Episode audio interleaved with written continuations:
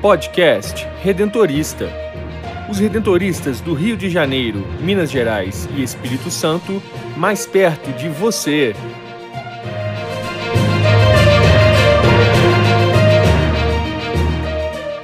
Olá, está começando mais um podcast redentorista da província do Rio. Eu sou Brenda Mello e no episódio de hoje o padre José Raimundo Vidigal fala sobre o sentido do Dia de Finados.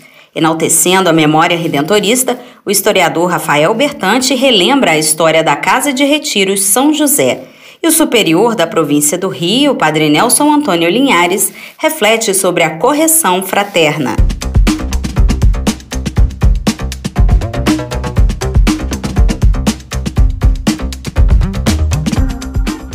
a voz das comunidades redentoristas. Notícias e informações das paróquias, santuários e comunidades vocacionais da província do Rio de Janeiro, Minas Gerais e Espírito Santo.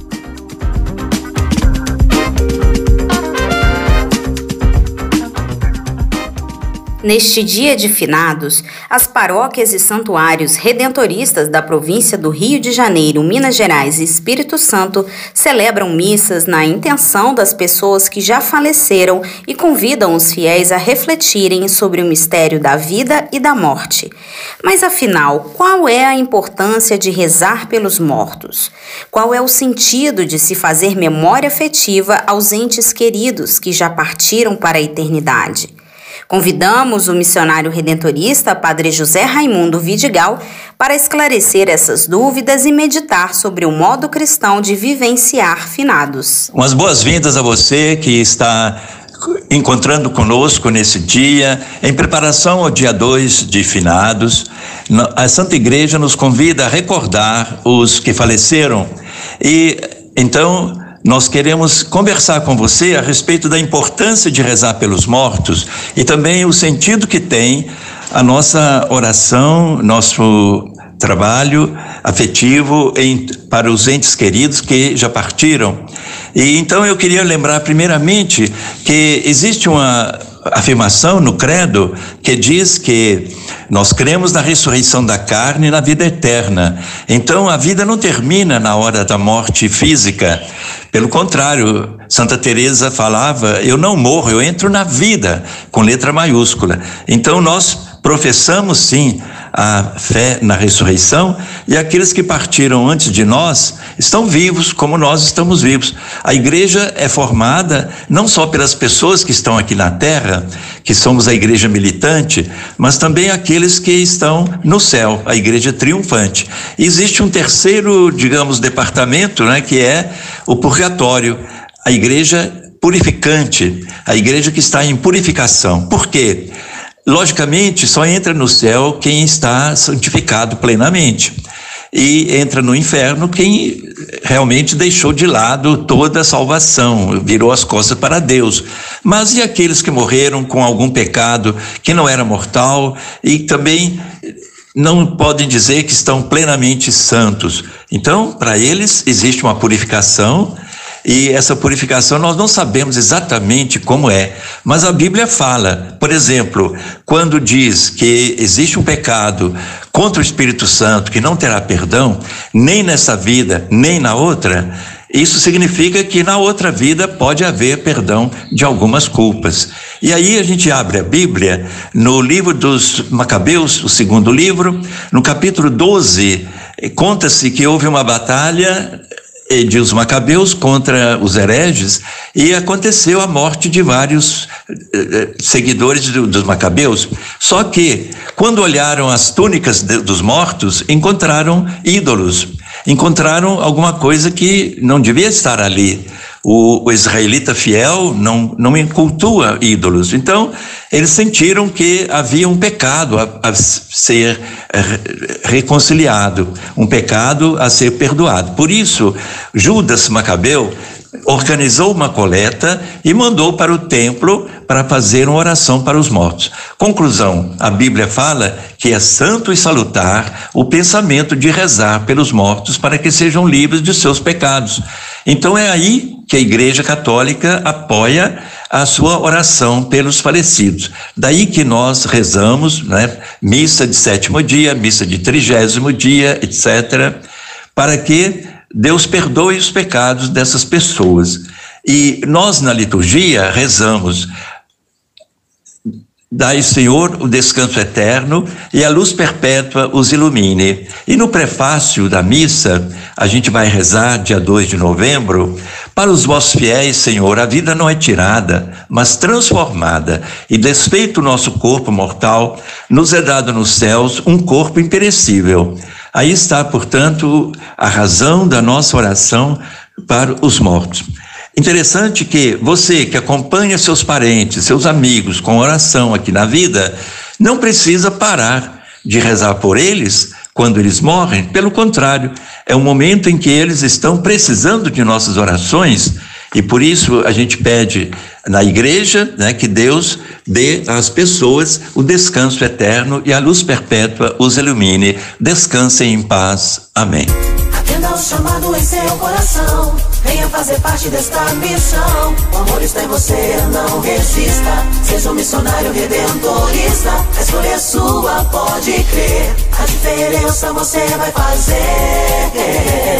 Em muitas vidas. Vocação não é só chamado, é também resposta. Qual é a sua?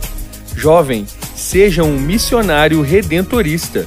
Informações pelo WhatsApp vocacional 31 99979 3523.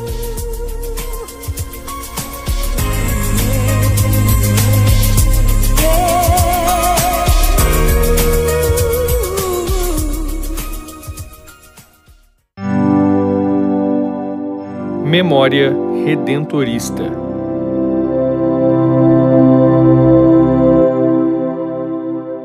Além das missões, paróquias, santuários, da comunicação social e da formação, a província do Rio também conta com duas casas voltadas para retiros, encontros e reuniões diversas. São elas a Casa de Retiro Seminário da Floresta, em Juiz de Fora, e a Casa de Retiro São José, em Belo Horizonte pois nesse 1 de novembro de 2021 comemoramos 64 anos da inauguração da Casa de Retiro São José. Eu me chamo Rafael Bertante, sou historiador da província do Rio e no Memória Redentorista de hoje vamos falar sobre a Casa de Retiro São José. A história da fundação da Casa de Retiro São José se iniciou com uma visita do Superior Geral da Congregação Redentorista, o Padre Leonardo, ao Brasil. Nessa ocasião, o padre geral conversou com o então vice-provincial, padre Lucas, que e disse que Minas Gerais merecia uma casa de retiros. Assim, padre Lucas logo tratou de nomear o padre Bonifácio para levar adiante tal empreendimento e iniciou a busca por um terreno de grande extensão que pudesse comportar tal projeto. Mas havia um problema: a falta de recursos da vice-província do Rio para arcar com os custos dessa construção. Então, os missionários depositaram a esperança em São José para ajudar a realização da casa. O padre Bonifácio, ainda de férias na Holanda, respondeu positivamente ao pedido e, lá mesmo, da Holanda, buscou informações para tocar o projeto. Apesar desse entusiasmo, Padre Bonifácio estava doente e acabou falecendo antes de retornar ao Brasil. Então, Padre José Gonçalves foi nomeado para continuar a tarefa. Em janeiro de 1951, Padre José Gonçalves chegou em Belo Horizonte e foi verificar as condições de um terreno no bairro Dom Bosco. Mas, para prosseguir, era necessário recursos. Então, São José não faltou, e muito menos a população local, que, além das contribuições, participaram de várias rifas, algumas até concorrendo a carros. Assim, após a terraplanagem do terreno, em 11 de outubro de 1952, foi lançada a pedra fundamental da Casa de Retiro São José, benta pelo arcebispo de Belo Horizonte, Dom Antônio dos Santos Cabral. A maquete da Casa de Retiros foi realizada pelo padre Alberto Vieira de Araújo e ela se encontra em exposição no interior da casa até hoje. A obra iniciou em 1953 e em 1956 o padre José Gonçalves e o padre Vieira já se mudaram para lá. No princípio de 1957, o padre Antônio também foi compor a comunidade, tendo como missão preparar os retiros que iriam iniciar assim que a casa fosse inaugurada. Em agosto de 1957, chegaram as Irmãs Mensageiras do Amor Divino, que cuidariam da casa de retiros. E nesse mesmo mês, chegou de Roma Padre Newton Fagundes Hauck, que iria assumir a direção da casa. A inauguração ficou marcada para o dia 1 de novembro de 1957. Nesse dia, estiveram presentes altas personalidades eclesiásticas e civis, como Dom Geraldo Maria de Moraes Penido, bispo auxiliar de Belo Horizonte, Dom Alexandre Gonçalves do Amaral, bispo de Uberaba, o provincial Padre Gregório Woods, o procurador da província, o Padre Cornélio, o prefeito de Belo Horizonte, Dr. Celso de Mello Azevedo, e o Dr. Bia Fortes, além de outros. Esse foi o início da Casa de Retiro São José, a primeira fundação do gênero no estado de Minas Gerais e a segunda fundação dos missionários redentoristas em Belo Horizonte, um ambiente que até hoje se faz como ideal para acolher qualquer encontro ligado à cultura, ao humanismo e à fé. A Casa de Retiro São José surpreende pela beleza dos seus 45 mil metros quadrados de área verde, a 937 metros de altitude, com uma linda vista, vista sobre a capital mineira. A Casa de Retiro São José está localizada na Avenida Itaú, 475, Dom Bosco, Belo Horizonte. Para maiores informações, entre em contato através do e-mail contato arroba ou pelo site casaderetirosaojosé.com.br. Assim eu me despeço de vocês, até a próxima. Espiritualidade, fé e devoção à luz do carisma redentorista.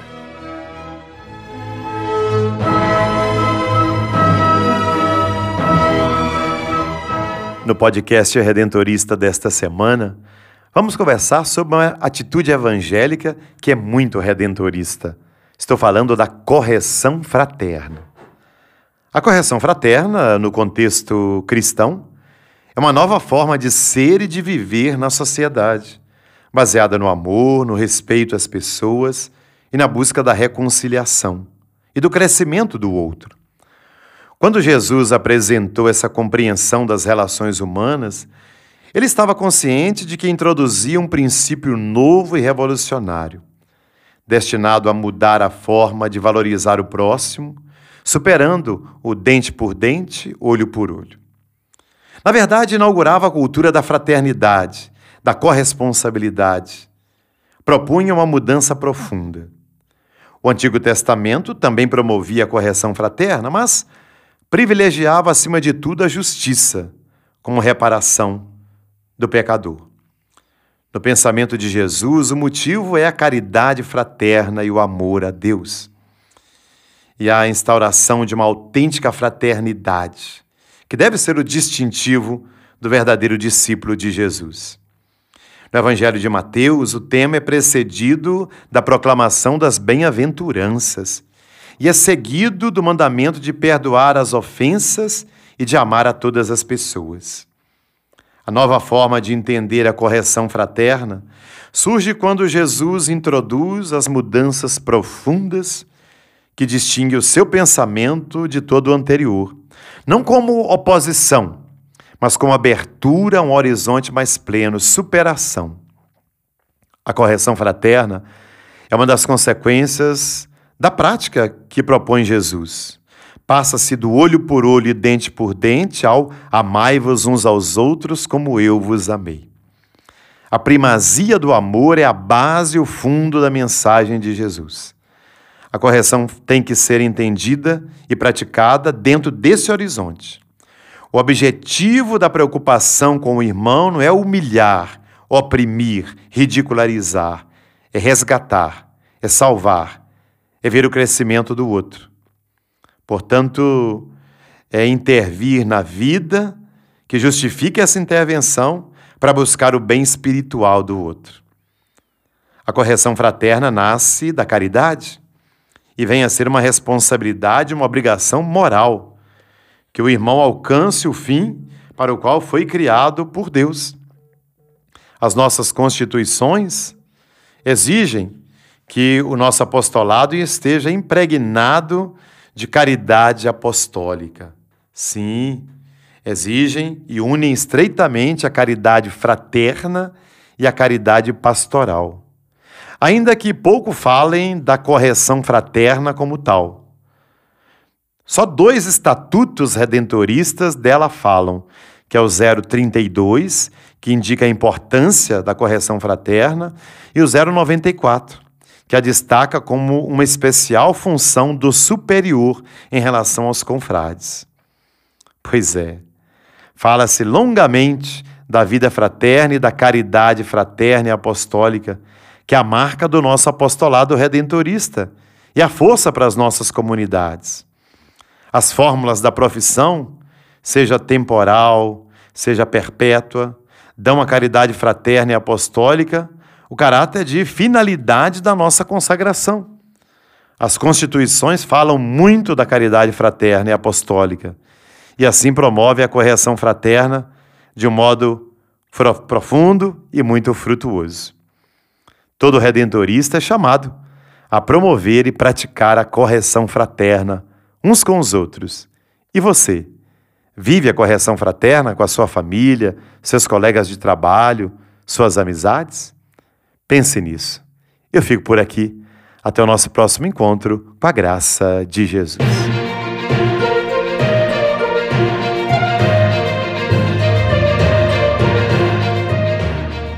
Quer saber mais sobre os missionários redentoristas do Rio de Janeiro, Minas Gerais e Espírito Santo? Acesse o site www.provinciadorio.org.br e siga-nos nas redes sociais: Facebook, Instagram e Twitter, arroba Província do Rio. E no YouTube, Província do Rio Oficial. Conecte-se com a nossa província. Queremos você sempre presente na grande família redentorista.